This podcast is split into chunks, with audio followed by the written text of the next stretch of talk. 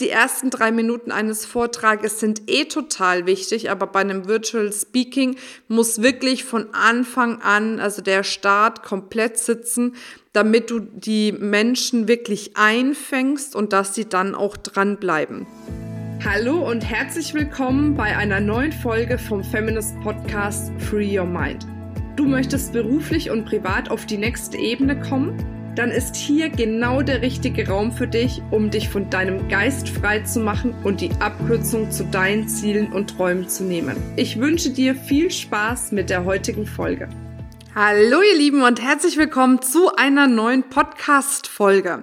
Und bei uns dreht sich ja jetzt tatsächlich alles darum, wie du über wirklich mitreißende, spannende, ja auch tiefgehende Vorträge neue Kunden gewinnen kannst. Und in dieser Woche, vielleicht hast du es schon mitbekommen, wir haben auch einen neuen Blogartikel zu diesem Thema, geht es um das Thema Virtual Speaking. Und das ist natürlich eins der Themen, die in der jetzigen Zeit interessanter sind denn je.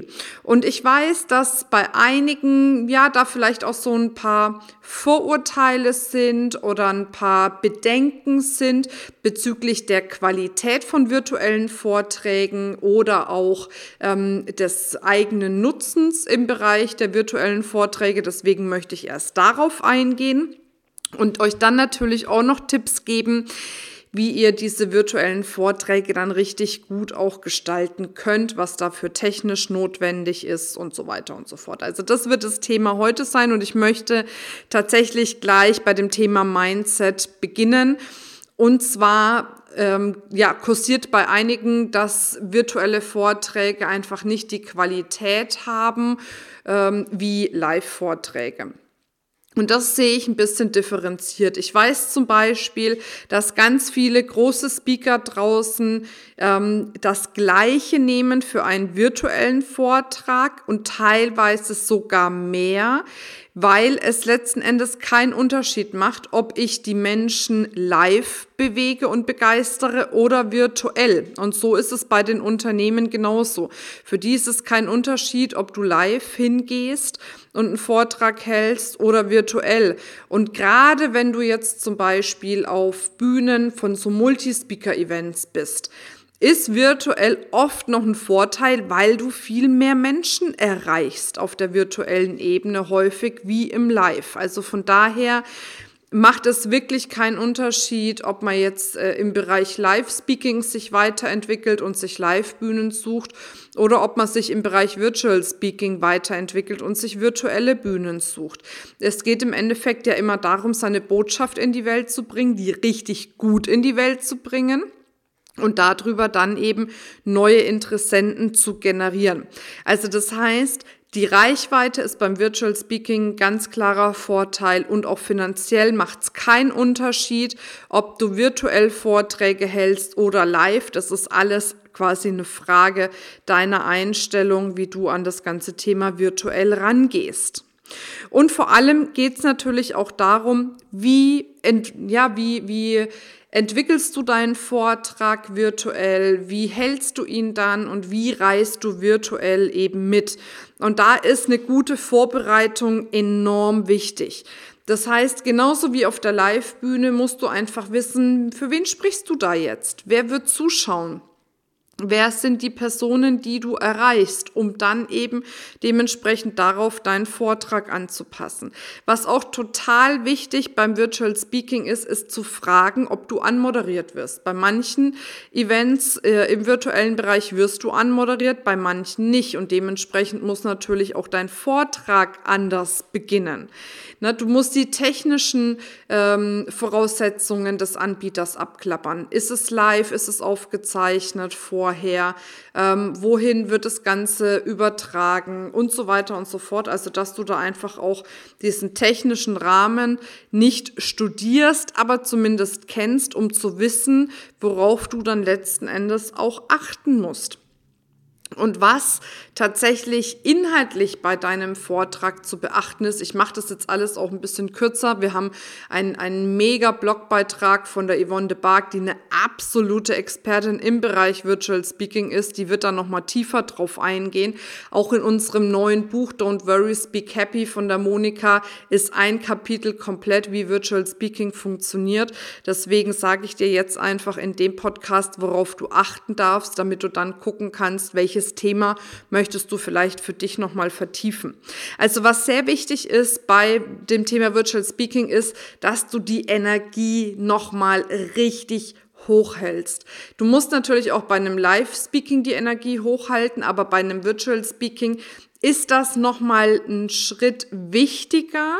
Warum? Weil du hast einfach schneller mal weggeklickt, ne, also das X geklickt äh, in einem Video, als dass du bei einem Vortrag aufstehst und gehst. Das heißt, du musst wirklich von der ersten Sekunde an on point sein. Und das ist nochmal ein Riesenunterschied.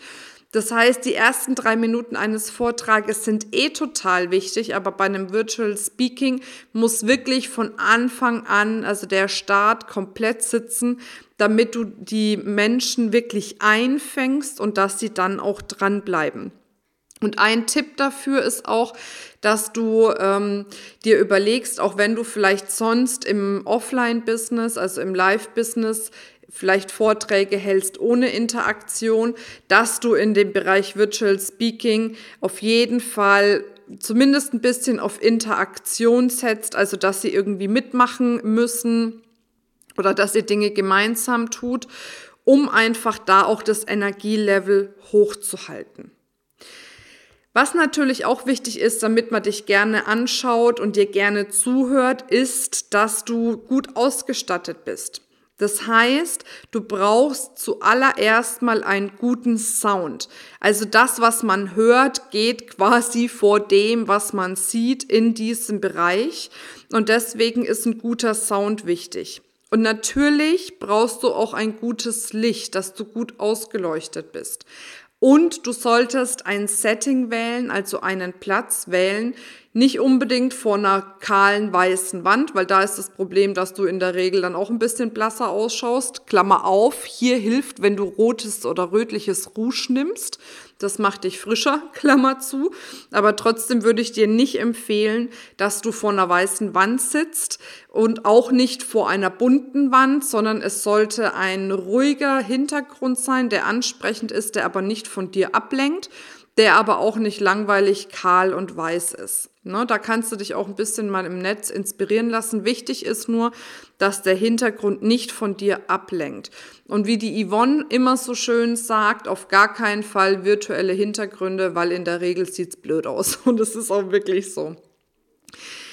Ja, genau. Also das zu dem Thema, dass du wirklich da ähm, richtig gut ausgestattet bist. Wir haben übrigens auch noch ähm, äh, im Blogbeitrag eine Checkliste verlinkt, die du dir runterladen kannst, kostenfrei, wo dann alles Equipment steht, quasi, was du brauchst, um so ein Blogartikel, äh, ein Blogartikel sag ich schon, um so ein, ein Virtual Speaking äh, richtig schön zu gestalten. Das kannst du dir da kostenfrei runterladen. Gehst du einfach auf feminist.de slash blog, schaust dir den letzten Blogartikel an und da steht es dann quasi, ist der Download-Link drinnen dabei.